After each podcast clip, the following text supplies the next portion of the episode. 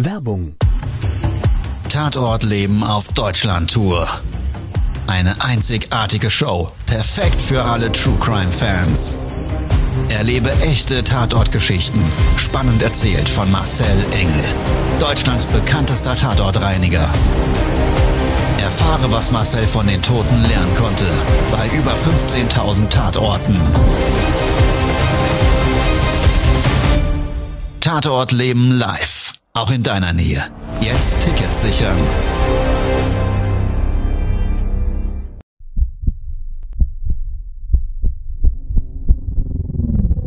Todesursache. Der Podcast mit Tatortreiniger Marcel Engel. Es wird immer mal wieder in meinem Podcast vorkommen, dass wir sehr tief in das Geschehen eintauchen. Ich werde offen darüber sprechen. Damit meine ich, dass Flüssigkeiten wie Blut als Element das kleinste Problem sein wird.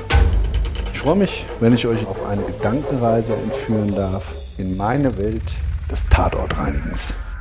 Todesursache. Der Podcast mit Marcel Engel. Hallo und herzlich willkommen. Schön, dass du wieder eingeschaltet hast. Solltest du neu dabei sein, dann ja, an dieser Stelle erstmal ein herzliches Willkommen in meiner Welt des Tatortreinigens. Wir tauchen heute in einen Tatort des Lebens ein. Ich habe ihn schon häufig erlebt und vielleicht du ja auch. Also der Fokus im Leben, der ist manchmal schwer zu halten.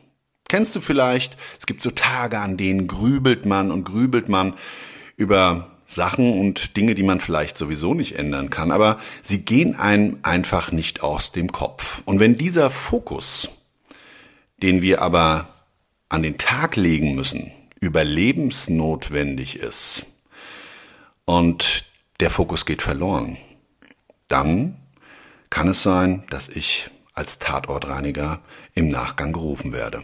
Ich würde sagen, wir steigen jetzt mal ein und starten mal gemeinsam in diesen Tatort des Lebens.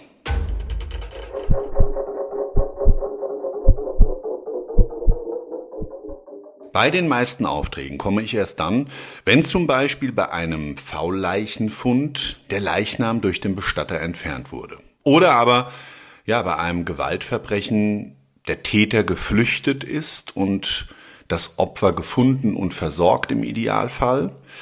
Und das Gleiche gilt auch bei Unfällen. Ich hoffe, du bist in deinem Leben bis jetzt von schlimmeren Unfällen verschont geblieben, hast aber mit Sicherheit schon mal ein solches Szenario irgendwo auf einer Straße gesehen oder in deinem Umfeld draußen, wo du dich bewegst. Und genau so ein schreckliches und dramatisches Unfallszenario hat mein Auftraggeber erlebt. Er selber Eigentümer eines Mehrparteienhauses, fünfstöckig in einer Einkaufspassage. Ja, links und rechts an sein Haus, direkt angrenzend weitere fünfstöckige Häuser, hat er sich nach ganz, ganz vielen Jahrzehnten entschieden, das Dach sanieren zu lassen und dafür einen Fachbetrieb bestellt. Der Eigentümer des Unternehmens hat sich das angeschaut und hat ihm dann erklärt, dass also an der Fassade ein Gerüst gestellt wird und auch ein Absturzschutz im obersten Stockwerk dieses Gerüstes dann installiert wird. Und zusätzlich vor allen Dingen, gerade weil es sich um eine Einkaufspassage handelt, auch so Netze an dem Gerüst montiert werden, um zu verhindern, dass ein anderer, ein Fremder, ja von herabfallenden Gegenständen eben geschützt wird. Zum Zeitpunkt meiner telefonischen Beauftragung war mein Auftraggeber überhaupt nicht in der Lage, mir auch nur auf die einfachsten Fragen eine Antwort zu geben. Er war merkbar geschockt, traumatisiert von dem, was er dort live gesehen hatte. Er hat nur gesagt, Unfall, es gab einen Unfall und äh, es ist freigegeben. Sie müssen alles sauber machen. Ich kann das nicht. Ich bin nicht in der Lage. Ich kann das nicht. Verständlicherweise habe ich dann nicht weiter gefragt und somit mit wenig Informationen bin ich zum Einsatzort gefahren.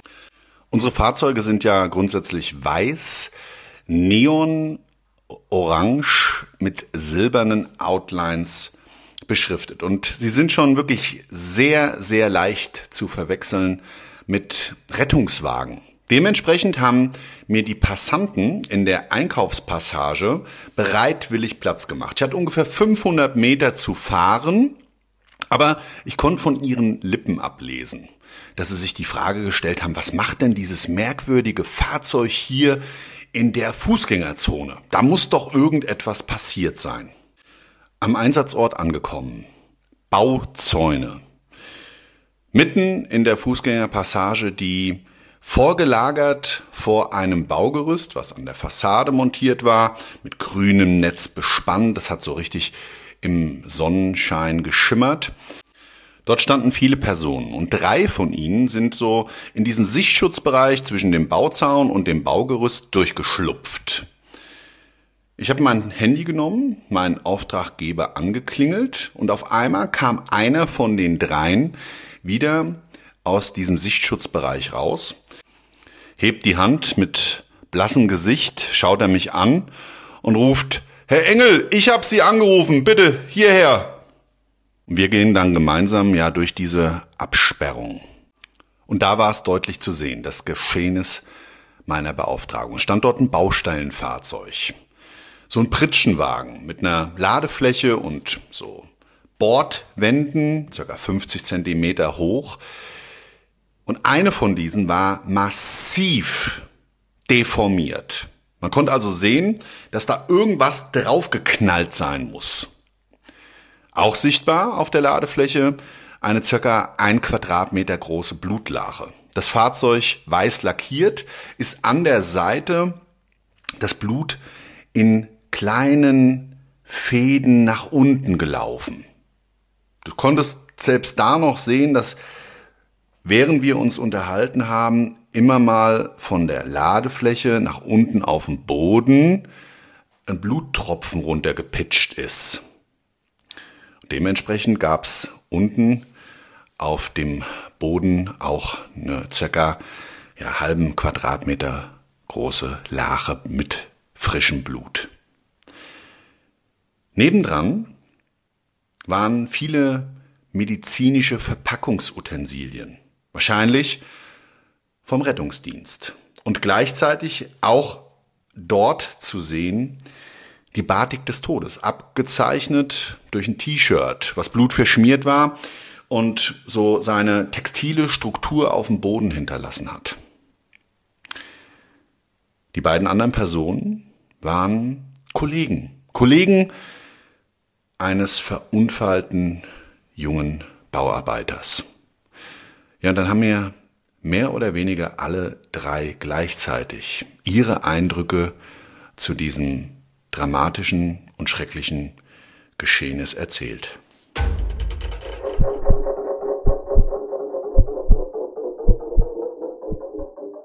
Mein Auftraggeber, der hat als erster losgelegt und sagte, ja, Herr Engel, wissen Sie, ich gucke ja bei Bauarbeiten immer gerne zu und habe mich dann gegenüber ins Kaffee gesetzt und sehe den ganzen Morgen schon den jungen Mann mit waghalsigen Aktionen. Ich hab die Luft angehalten, jedes Mal. Ja, und ständig ist er ja auch so, warum auch immer, an der Fassade da vorbeigeklettert. Und auf einmal tut's einen dumpfen Schlag. Und ich hab den jungen Mann nicht mehr gesehen.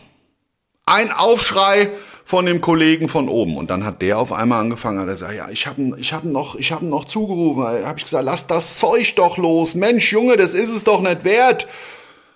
Und in dem Augenblick war es schon zu spät. Da hat er das Gleichgewicht verloren und ist in die Tiefe gestürzt. Sein Kollege, wirklich mit so ganz bedrückter und schuldbewusster Stimme hat er gesagt, ich war nicht dran schuld. Wirklich. Ich war nicht dran schuld. Dann haben sie gleichzeitig alle angefangen zu reden. Das Geschehene und Gesehene wollten sie irgendwie verarbeiten und wollten sich vielleicht auch gegenseitig bekräftigen, dass weder jemand Schuld an diesem schrecklichen Unfall hat, ja, und wollten vielleicht auch irgendwie dadurch das verarbeiten, was da sich als tragisches Ereignis zugetragen hat. Ich fasse das mal zusammen. Dieser junge Bauarbeiter, der Arbeitskollege, sportbegeistert, immer viel Freude mit seinen Kollegen gehabt, auch mal ein Späßchen gemacht. Ja, hat sich vor allen Dingen immer ein Stück weit auch zeigen und beweisen wollen. So haben sie ihm umschrieben, ja, das war ein kräftiger Typ und er hat dann immer links und rechts sich viel auf die Schultern gepackt, wenn es irgendwas galt zu bewegen oder hochzuschleppen. Und so auch an diesem Tag. Ja, bei der Unterkonstruktion von so einem Dach werden lange Latten gebraucht.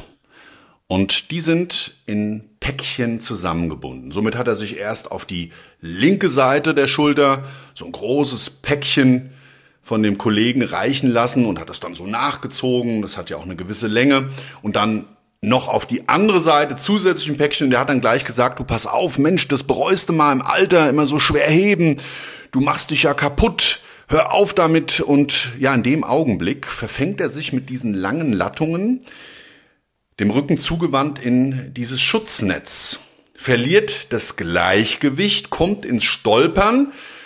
Beide Kollegen sehen das noch und sagen, Mensch, lass das Zeug los, lass das Zeug los. Und ja, dann haben sie mir das so umschrieben, dass er am Ende dieses Gerüstes dann praktisch zur nächsten Fassade, da gibt's ja auch einen Sturzschutz, aber da ist er so mehr oder weniger auf die Dachfläche geknallt und wie so ein Flummi abgeprallt und zwischen dem zu erneuernden Dach und dem Gerüstende in diese tödliche Tiefe gestürzt. Unten auf der Ladefläche des LKWs mit einem riesen Knall aufgeschlagen, hat er dann noch wirklich mit aller Kraft um sein Leben auf der Ladefläche gekämpft. Die Rettungssanitäter und der Notarzt haben alles versucht, aber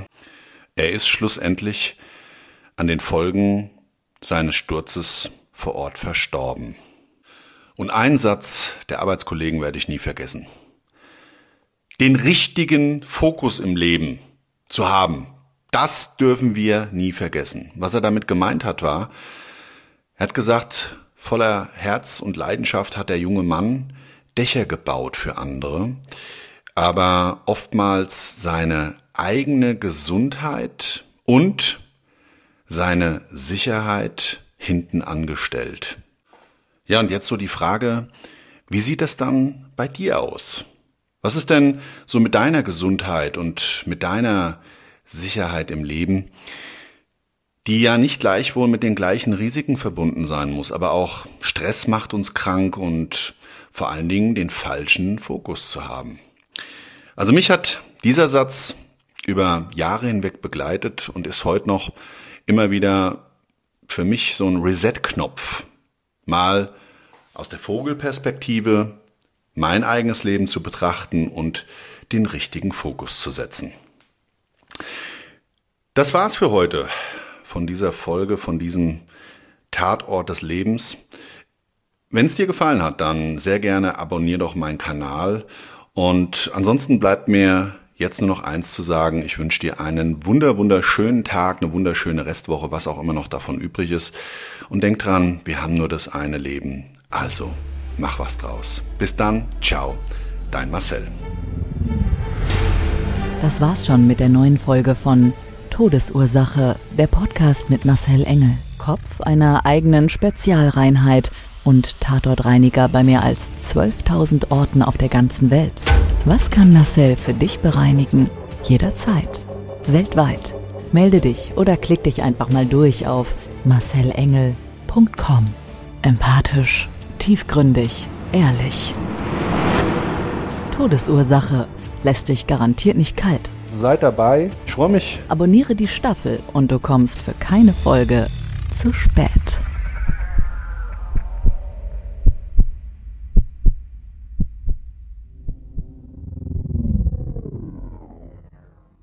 Mobbing findet überall statt. In der Schule, am Arbeitsplatz, innerhalb der Familie und im Internet. Erfahren Sie in dem Kompaktbuch Ausgemobbt wie sie sich gegen Mobbing wehren und künftig vermeiden, zum Mobbing-Opfer zu werden. Ausgemobbt von Marcel Engel und Martin Zowak, überall im Buchhandel.